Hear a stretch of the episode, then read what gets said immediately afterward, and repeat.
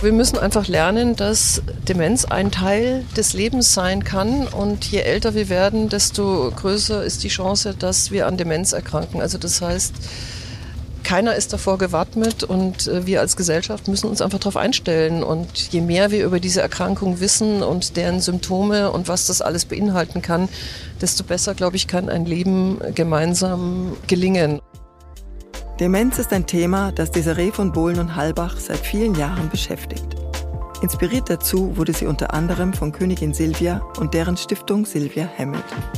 Desiree von Bohlen und Halbach ist die Tochter von Birgitta, Prinzessin von Schweden, und Johann Georg, Prinz von Hohenzollern und somit die Nichte der schwedischen Königin Silvia. Aufgewachsen aber ist sie in München, wo sie bis heute mit ihrer Familie wohnt.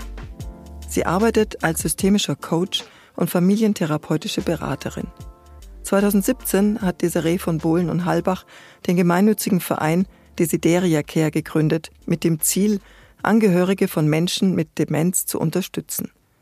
Im Gespräch bei einer Rikscha-Fahrt durch den englischen Garten erzählt die gebürtige Prinzessin aus ihrer Kindheit als Adelige, vor allem aber erzählt sie von ihrer Arbeit, denn die ist ihr Lebensinhalt. An Demenz erkrankte Menschen zu verstehen und betroffene Familien zu begleiten, das ist ihr ein wichtiges Anliegen. Mein Name ist Sabine Buchwald. Ich freue mich, dass Sie uns zuhören. Guten Morgen, Frau von Bohlen. Wir stehen hier hinter dem Haus der Kunst vor dem Nachtclub P1. Wir werden mit einer Rikscha ein Stück durch den englischen Garten fahren und es geht auch schon los. Aber bevor wir uns so richtig auf den Weg machen und über Ihre Arbeit und Ihr Leben unterhalten, eine Frage. Was verbinden Sie mit dem P1? Erinnerungen an fröhliche Nächte?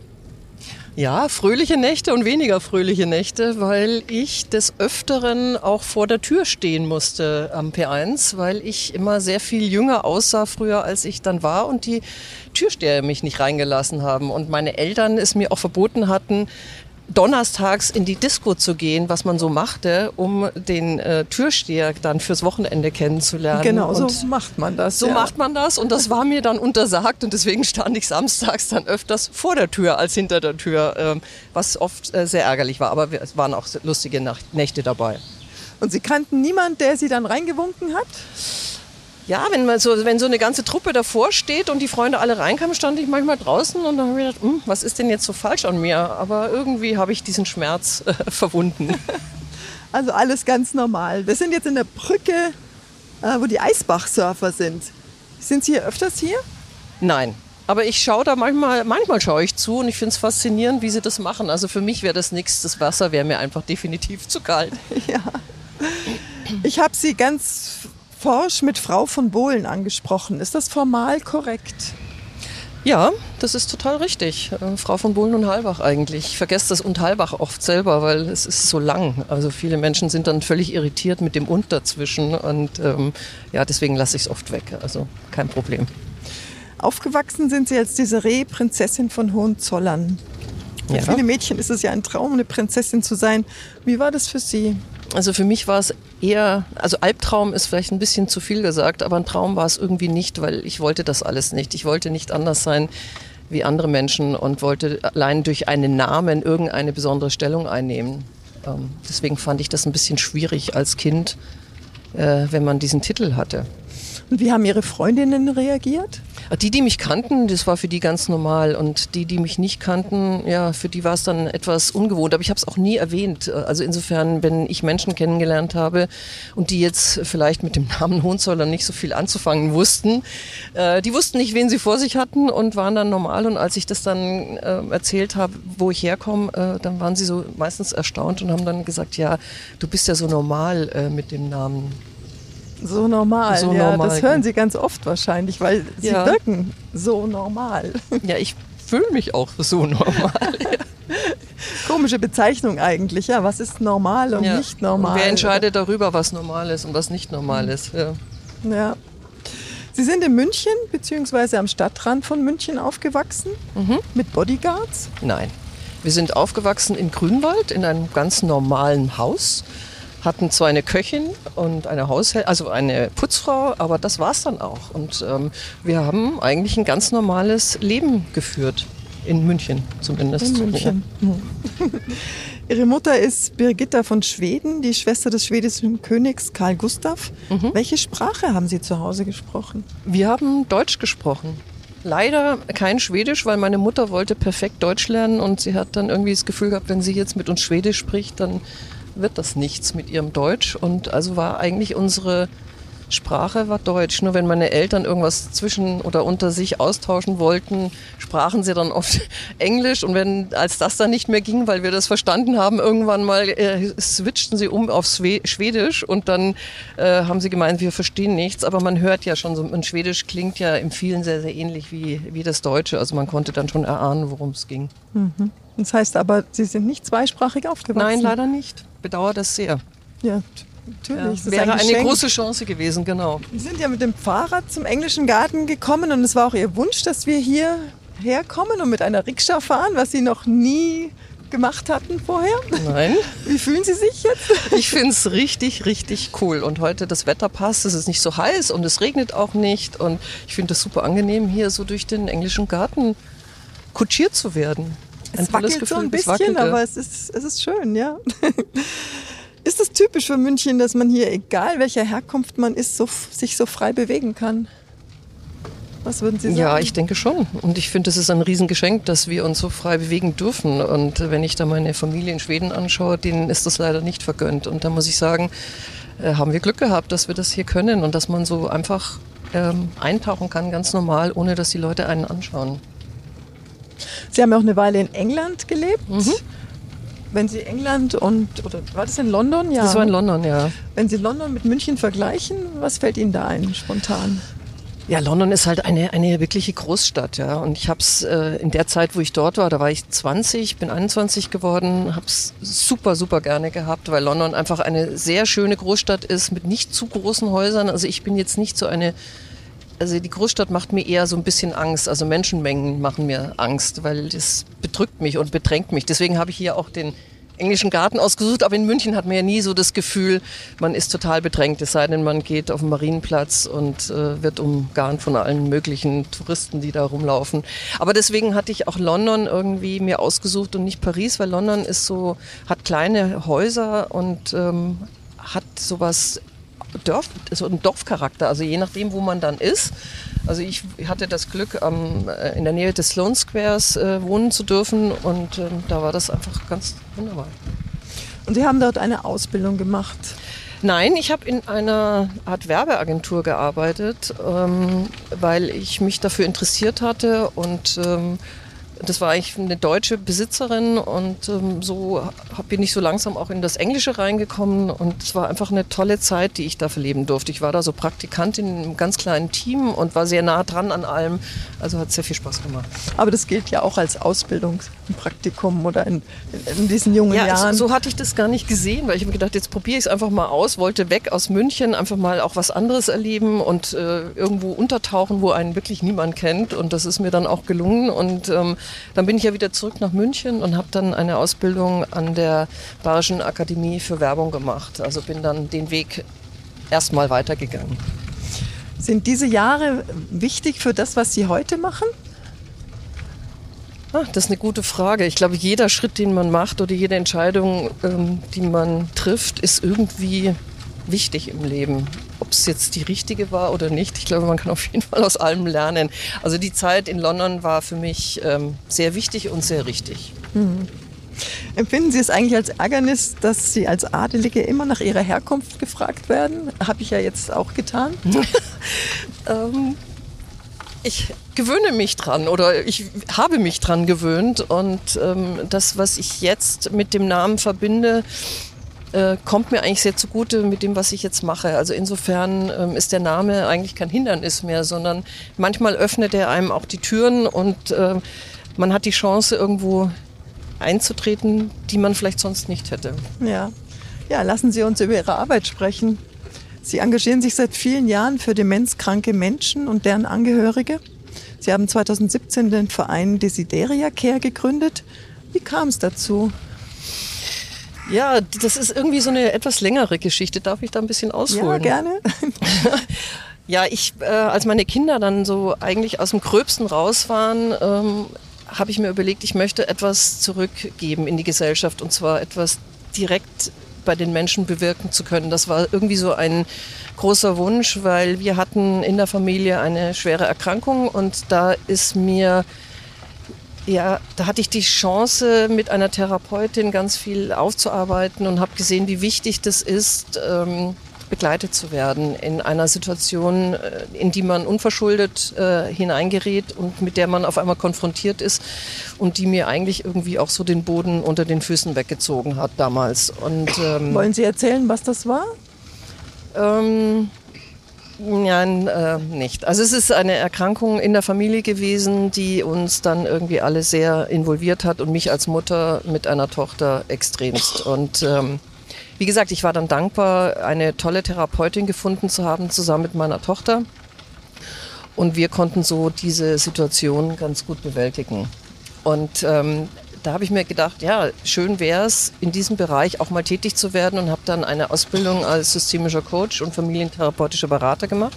Mhm. Und währenddessen ähm, ergab sich die Gelegenheit, äh, bei den Maltesern in der Ta Tagesstätte für dementiell erkrankte Menschen ehrenamtlich tätig zu sein und hatte dann dort die Leitung Ehrenamt inne und war auch oft äh, mit den Tagen, Tagesgästen unterwegs. Und äh, diese, diese Arbeit hat mich sehr geerdet und hat äh, mich diesem Thema Demenz näher gebracht. Also ich hatte das wirklich nicht auf dem Schirm, dass meine karitative Tätigkeit mal mit diesem Thema mhm. äh, konfrontiert werden würde. Aber es hat sich einfach so, ich glaube, es war Fügung und Schicksal und das Thema Demenz hat mich gesucht und gefunden. So sehe ich das. Wie lange haben Sie ehrenamtlich gearbeitet? Ich war dort vier Jahre lang und habe dann aber auch festgestellt, äh, auf einer Reise nach Südtirol, da hatten wir vier Paare begleitet. Der eine war an Demenz erkrankt, der andere war eben der begleitende Partner wie belastend es für diese Angehörigen ist. Und äh, ich habe viele Gespräche dort geführt und äh, mit diesen Ausbildungen habe ich mir dann überlegt, Mensch, da muss man doch irgendwas tun, um diesen Angehörigen irgendwie Hilfestellung geben zu können, sie zu unterstützen oder einfach mal nur hinzuhören, was sind die Sorgen, was quält sie, wo kann man da sein und sie begleiten. Mhm. Und ähm, so ist dieses Engagement entstanden. Ähm, Darf ich doch noch ja. mal einhaken? Mhm. Was genau haben Sie denn gemacht in diesen vier Jahren? Also in, in der Tagesstätte? Ja. Also zunächst habe ich ja auch meine zwei Ausbildungen parallel gemacht. Das hat sehr viel Zeit in Anspruch genommen. Und wenn ich Zeit übrig hatte, dann war ich in der Tagesstätte. Und wir haben ganz normal mit den Demenzerkrankten äh, den Tag durchlebt. Also wir haben zusammen gekocht, wir haben zusammen Kaffee getrunken, wir haben Mittag gegessen, wir sind spazieren gegangen, wir haben Spiele gespielt. Also ich habe in meinem Leben, glaube ich, noch nie so viel Mensch ärgerlich nicht gespielt wie in dieser Zeit. Einfach so einen, einen Tag zu erleben und das Schöne daran war zu merken, ich bin eigentlich kein so ein wahnsinnig geduldiger Mensch. Ähm, das, es ging nicht um mich, was ich erreichen möchte an dem Tag, sondern es geht um den Erkrankten. Und ähm, man muss sich eigentlich so in das Leben dieser Erkrankten irgendwie versuchen hineinzuversetzen, weil äh, sobald man Stress aufbaut, reagiert ein Mensch mit Demenz oft mit Ärger, Wut, weil er mit Stress einfach überhaupt nicht umgehen kann. Und das hat mir wiederum sehr gut getan, weil es ging wirklich nicht um mich, sondern es ging um die Erkrankten dort. Mhm. Sie haben ja selbst jetzt gerade gesagt, dass Sie kein besonders geduldiger Mensch sind. Und mit älteren Menschen muss man oft Geduld mhm. haben. Wie lernt man das?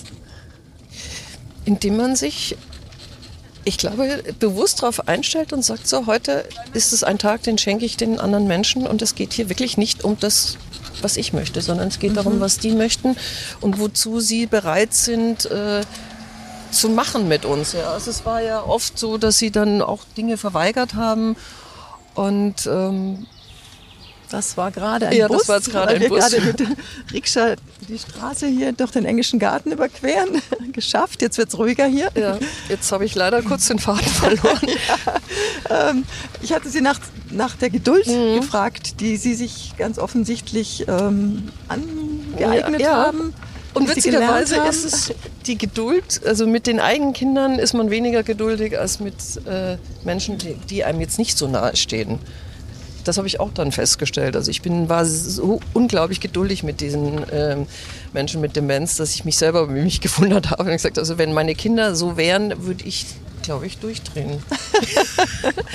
Aber es, äh, ja. Man muss vielleicht dazu sagen, Sie haben drei Kinder, zwei ja. Söhne und eine Tochter. Genau. Was machen und die? noch zwei Sind Stiefkinder noch dazu, ah. zwei Stiefsöhne. Eine Patchwork-Familie. Eine ne? Patchwork-Familie, ja. Aber die leben, die Kinder leben alle nicht mehr zu Hause. Nicht mehr, nein. Ja. Der, der, mein zweiter Sohn ist jetzt äh, im Februar dann endlich ausgezogen. Also den hatte ich sehr lange, der war dazwischen auch weg, kam dann wieder, also alle meine Kinder kommen irgendwie wieder. Mein ältester Sohn kam, nachdem er sein Studium in Wien abgebrochen hatte, auch wieder zu mir zurück und wir haben eine, muss ich sagen, wunderbare Zeit dann nochmal verlebt zusammen äh, bei uns zu Hause. Es spricht für Sie und Ihre Familie.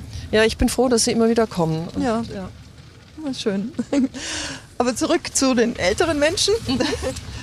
Ähm, etwa 1,8 Millionen Menschen leben in Deutschland mit der Diagnose Demenz. Ja, leider. Das ist eine große Zahl und die wird wohl immer mehr, weil der Durchschnitt der Bevölkerung immer älter wird. Richtig. Was müssen wir als Gesellschaft lernen? Ich glaube, wir müssen einfach lernen, dass Demenz ein Teil des Lebens sein kann. Und je älter wir werden, desto größer ist die Chance, dass wir an Demenz erkranken. Also das heißt, keiner ist davor gewappnet und äh, wir als Gesellschaft müssen uns einfach darauf einstellen. Und je mehr wir über diese Erkrankung wissen und deren Symptome und was das alles beinhalten kann, desto besser, glaube ich, kann ein Leben gemeinsam ähm, gelingen. Und wir dürfen nicht versuchen oder wir sollten nicht versuchen, die Erkrankten zu isolieren, sondern sie in der Gesellschaft integriert zu halten, weil das hat ja auch was mit Würde und Lebensqualität zu tun in der Gesellschaft integriert, aber auch in den Familien integriert? Ja, Würden Sie also empfehlen, dass man seinen erkrankten Vater oder seine Mutter pflegt als Angehöriger? Das ist eine gute Frage, weil ähm, ich glaube, eine Empfehlung spreche ich sowieso ungern aus, weil eine Empfehlung ist ja immer etwas Subjektives und ähm, ich kann mir es nicht anmaßen zu sagen, was ich gut finde, muss für alle anderen auch gut sein. Also was wir in unserem Coaching äh, versuchen zu erreichen, ist mit den Familien zu erarbeiten, welcher Weg könnte denn für sie stimmig sein. Also jetzt speziell für diese Familie, weil jede Familie ist ja anders strukturiert und man kann nicht so eine Schablone über alle Familien legen und sagen, ihr müsst es so und so handhaben. Es gibt viele Menschen, die können und wollen nicht pflegen und das muss man dann auch akzeptieren und die müssen aber auch die Chance bekommen, es aussprechen zu dürfen und sich dafür nicht rechtfertigen zu müssen. Also nicht jeder ist ein Pflegender oder gerne ein Pflegender. Das ist wohl wahr, aber Sie unterstützen die Familien in jeder Hinsicht. Also ja. schon von der ersten, vom ersten Augenblick an, von der Diagnose und das, dem ersten Schock. Ja, das würden wir uns natürlich wünschen. Wir würden uns wünschen, dass äh, Angehörige so früh wie möglich Hilfe annehmen, Hilfe generell äh, bei diesem Thema. Leider kommen die Menschen oft zu spät, wenn dann schon das Kind im Brunnen gefallen ist und wenn die Überforderung so groß ist, äh, dass dann einfach äh, immer nur reagiert wird, anstatt zu agieren. Und je früher man sich auf eine Situation einstellen kann, desto mehr ist man auch Herr der Lage und kann sagen, so in die Richtung wollen und können wir gehen. Und man kann auch den Erkrankten bei Diagnose auch gut noch mitnehmen in diese Entscheidungen. Und das finde ich sogar sehr wichtig, weil es geht ja schließlich um diesen erkrankten Menschen und man sollte nicht über ihn entscheiden, mhm. sondern solange es noch geht, mit ihm entscheiden, wie er denn seinen Weg sehen möchte, den er zu gehen hat. Gemeinsam natürlich mit den Angehörigen. Das bedarf natürlich sehr viel Offenheit und sehr viel Fingerspitzengefühl über die Erkrankung und die möglichen Veränderungen dann zu sprechen. Mhm.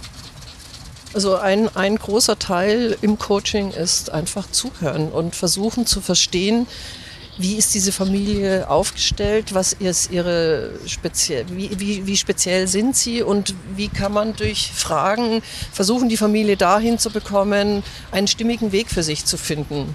Aber es ist ein sehr, eine sehr spannende ähm, Arbeit, weil man A, sehr viel über Familien lernt. Man lernt auch sehr viel über den Umgang, wie machen die das.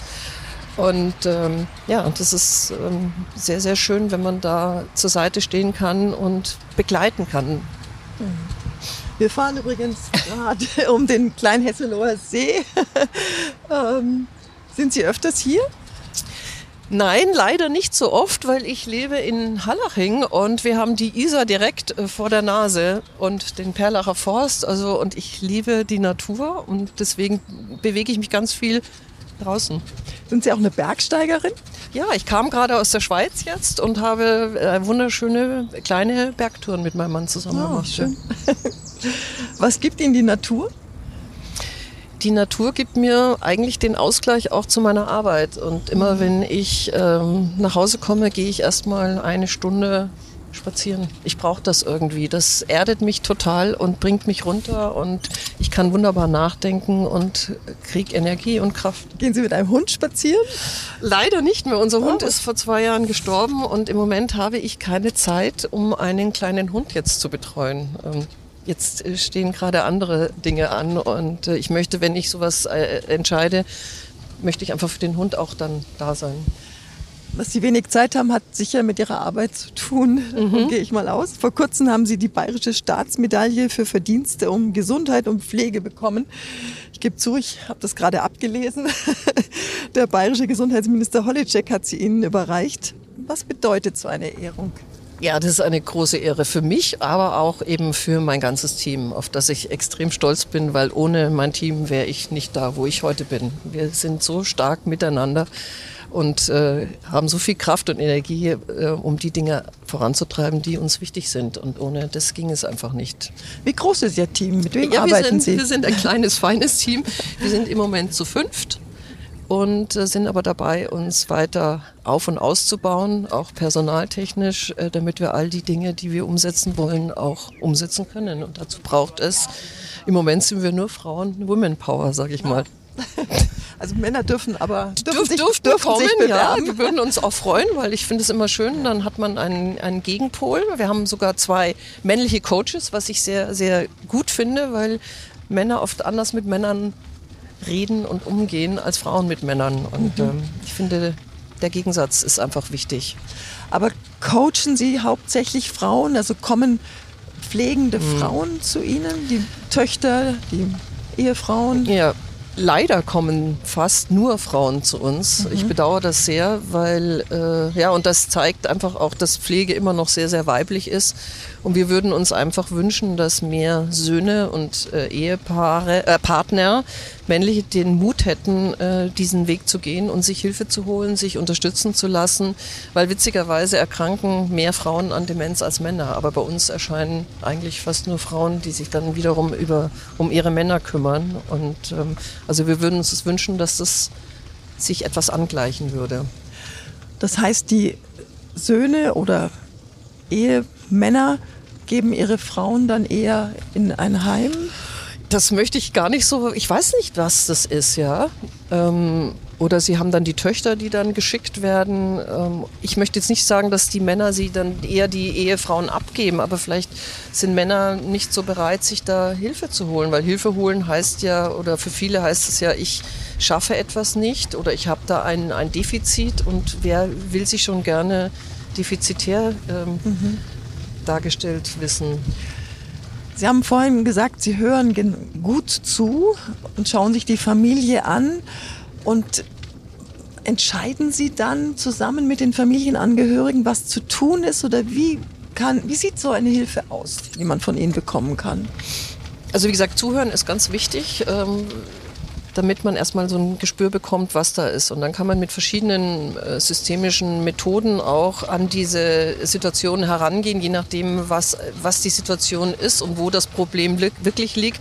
Und oft kommen Familien oder eben Familienteile äh, zu uns, und da ist das Thema eigentlich so der Auslöser, warum sie bei uns anlanden. Und dann entdeckt man doch äh, so versteckte Muster, die in Familien da unterschwellig äh, schwelgen und die dann zu großen Problemen führen. Und äh, dann arbeitet man oft an diesen Mustern, um sie dann irgendwie aufzulösen, um zu sehen, dass das Muster, was jetzt da gerade ähm, virulent ist, oft auch nichts mit der Erkrankung Was zu tun könnte hat. das Also- sein zum Beispiel? Was erzählen Sie mal? Also zum Beispiel ein Muster oder Glaubenssatz, äh, ich muss äh, die brave Tochter sein.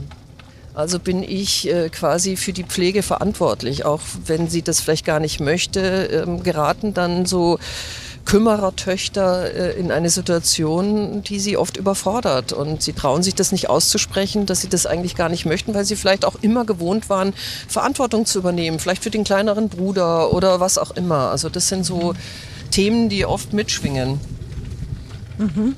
Und was raten Sie dann? Also Sie haben vorhin schon gesagt, Sie wollen eigentlich gar nicht empfehlen und raten, aber wie gehen Sie die Sache dann an? Ähm, es ist ja nun wirklich ein Problem, wenn man eigentlich nicht ja, da muss man halt möchte. schauen, wie, wie, wie kann man das regeln und wer gehört in dieses ganze Pflegenetzwerk noch mit rein? Bin ich das wirklich nur alleine? Es gibt ja auch äh, Menschen, die profitieren extrem von der Pflege. Sie bekommen auf einmal Anerkennung.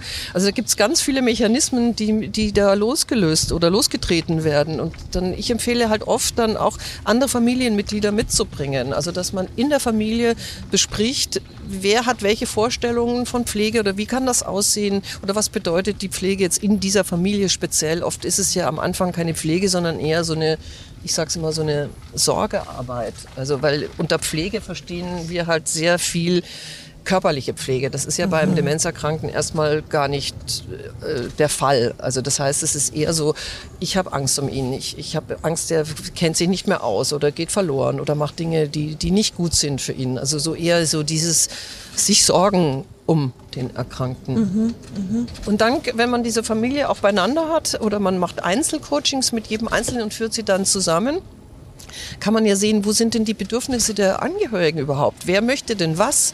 Weil oft kann das in den Familien so nicht besprochen werden. Da braucht es manchmal eine neutrale Person, also eine Art Mediation, um das alles mal zu sortieren. Mhm. Wo gehört was hin und wer hat welche Bedürfnisse und wie kann man das in der Familie schaffen? Und wenn es nicht mehr zu schaffen ist, was ist dann der Weg? Ja? Endet der in einem Pflegeheim, in einer WG? Wo, wo kann der enden? Mhm. Und auch da kann man die Familie mitgehen, dass dieser Weg, der dann gegangen wird, eben von allen mitgetragen wird. Das ist natürlich ein Wunschtraum ja. oft. Ja. Vielleicht muss man noch mal klar sagen, dass Sie keine Pflegekräfte vermitteln. Nein, das machen wir nicht. Nein. Aber es kommen wahrscheinlich Anfragen in die Richtung. Ja, aber dann kann man äh, weiter verweisen, aber das machen wir nicht. Also wir kümmern uns eigentlich eher so um die psychosoziale ähm, Seite dieser Pflege. Ende 2021 haben Sie den Fotowettbewerb Demenz neu sehen ins Leben gerufen. Und jetzt beginnt die Ausschreibung für die zweite Runde, also ein mhm. zweites Mal. Mhm. War sehr erfolgreich, dieser ja. Wettbewerb. Sie, es dürfen sich ja nicht nur Profis bewerben. Was erwarten Sie von den Fotografen? Also warum wir den überhaupt ins Leben gerufen haben, es war, wir suchten schöne Fotos für unsere Webseite, die wir damals neu gestaltet haben. Und wir waren so entsetzt, als wir in diese Fotostocks gegangen sind, äh, was wir da an Bildmaterial gefunden haben. Und wir fanden das irgendwie nicht dem gerecht wird, was wir uns wünschen. Äh, deswegen haben wir auch den Fotowettbewerb Demenz neu sehen äh, genannt, weil wir möchten, äh, dass die Krankheit neu gesehen wird oder anders gesehen wird. Also wir möchten einen anderen Blickwinkel auf die Erkrankung lenken. Also nicht nur immer das Drama irgendwie angucken und da drin rumrühren, sondern einfach zu sagen, was gibt es an positiven Dingen und wie könnten wie könnte eine Perspektive aussehen?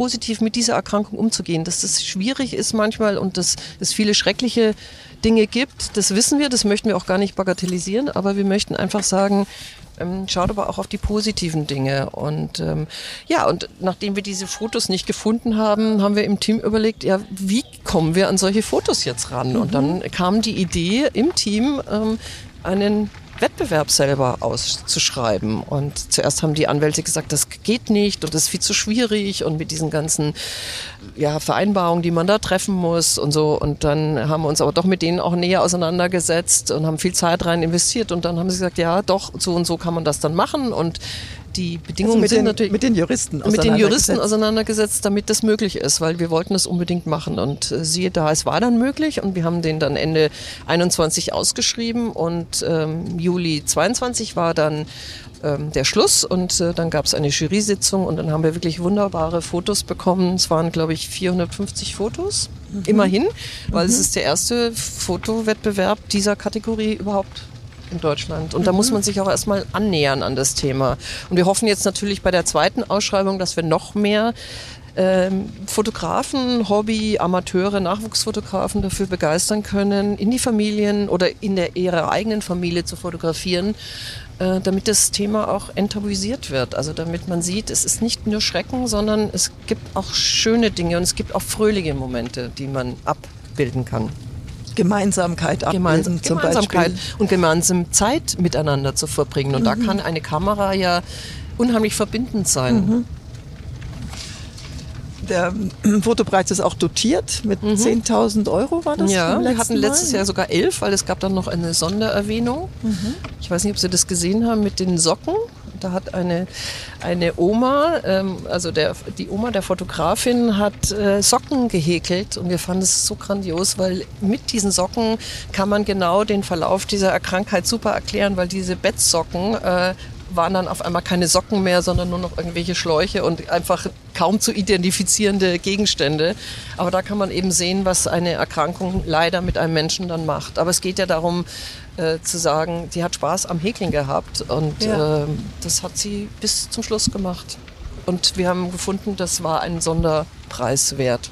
Eine wichtige Frage habe ich noch zum Thema Musik. Sie veranstalten ja auch Konzerte. Musik im Kopf heißen die, mit Ja. Julia von Miller. Zum Beispiel, Zum ja. Beispiel, Mhm. ja. Was bedeutet Musik für Sie persönlich? Also für mich ist Musik sehr, sehr wichtig. Ich liebe auch sehr Klassik, aber die Musik macht eben auch besonders bei Menschen mit Demenz, äh, bewirkt die einfach wunderbare Sachen, dass die Menschen sich auch wieder an Dinge erinnern können. Also man sagt ja, die Musik ist ein Tor zur Erinnerung, weil die Musik in Gehirnareale vordringen kann, die oft von der Erkrankung noch nicht betroffen sind. Und Menschen mit Demenz, die singen, können auf einmal wieder sprechen, die können die Texte, die brauchen keine Liedtexte vor sich haben, sondern wenn es für sie bekannte Melodien sind, singen die alle Strophen mit und es ist so berührend und das und die werden ganz weich und offen und manche, die so in sich gekehrt sind und auf kein Lächeln mehr über die, auf den Lippen haben, fangen auf einmal an zu lächeln und das sind sehr sehr berührende Momente, die man da miterleben darf. Wie sind Sie auf die Idee gekommen? Ja, Musik hat uns eben in der Tagesstätte begleitet und immer wenn wenn schwierige Situationen aufgetreten sind oder wir die äh, die Gäste dort nicht motivieren konnten, irgendwas zu machen, haben wir gesungen. Und äh, ich sage immer, auf der größte Verweigerer war dann auf einmal auch dabei äh, und hat dann mitgesungen und dann waren sie wieder alle entspannt und dann konnte man wieder weitermachen. Und dann habe ich mir gedacht, ja, das würde ich gerne auch den Familien, die zu Hause pflegen, eben auch bieten, schöne Momente mit, mit den Erkrankten zu erleben ähm, und das gemeinsam zu genießen. Mit Schlagern, nehme ich an. Ja, mit allem, was so, äh, was so bekannt ist, ja. Schlager, es kann wir, Jazz äh, versuchen wir jetzt mal, ähm, also wir versuchen alle möglichen Musikrichtungen zu integrieren, weil nicht jeder kann dann, nicht jeder mag Klassik oder nicht jeder mag Rock oder es gibt auch viele Menschen, die Rock mögen. Also wir würden auch gerne mal so Beatles-Songs machen. Und jetzt hatten wir auch englische Songs, also das lief super. Musik bedeutet Ihnen persönlich was und auch die Kunst? Ja, Kunst auch. Ich bin ja mit einem Kunsthistoriker als Vater Ja. groß geworden. Ihr Vater war Johann Georg von Hohenzollern, Direktor des Bayerischen Nationalmuseums, in den 1990er Jahren Generaldirektor des, der Bayerischen Staatsgemäldesammlungen und dann Direktor der Hypo-Kunsthalle. Waren Sie jeden Sonntag in irgendeinem Museum? Nein, weil oft gilt ja der Prophet im eigenen Lande nichts. Also mein Vater, äh, ja, der hat das dann mit seinem Verein gemacht. Der hat auch einen Musikverein gegründet, also die Konzertgesellschaft in München und hat dann viele Kunstreisen gemacht. Er hat dann uns auch natürlich mitgenommen, aber als Kind ähm, fand man das oft auch ein bisschen langweilig. Also wenn man in der alten Pinakothek war, ähm, ja, so die alten Meister, äh, schwere Kost, ähm, fanden wir als Kinder oft nicht so prickelnd. Aber was, was bei mir so hängen geblieben ist, wir sind oft in Kirchen gegangen. Und das mache ich heute, jedes, heute immer noch. Also immer, wenn wir in fremden Städten sind, das Erste, was ich mache, ich gehe in Kirchen und schaue mir Kirchen an, weil das hat so was ganz Beruhigendes auf mich. Und das, glaube ich, habe ich durch meinen Vater auch irgendwie Das sind gelernt stille Räume. stille Räume und oft sehr schön mit Kunst äh, geschmückt. Also man kann da sitzen und kann ja so in sich ruhen und die Kunst genießen. Ihr Vater ist 2016 gestorben, Mhm. aber Ihre Mutter lebt noch. Ja. Wie geht es ihr?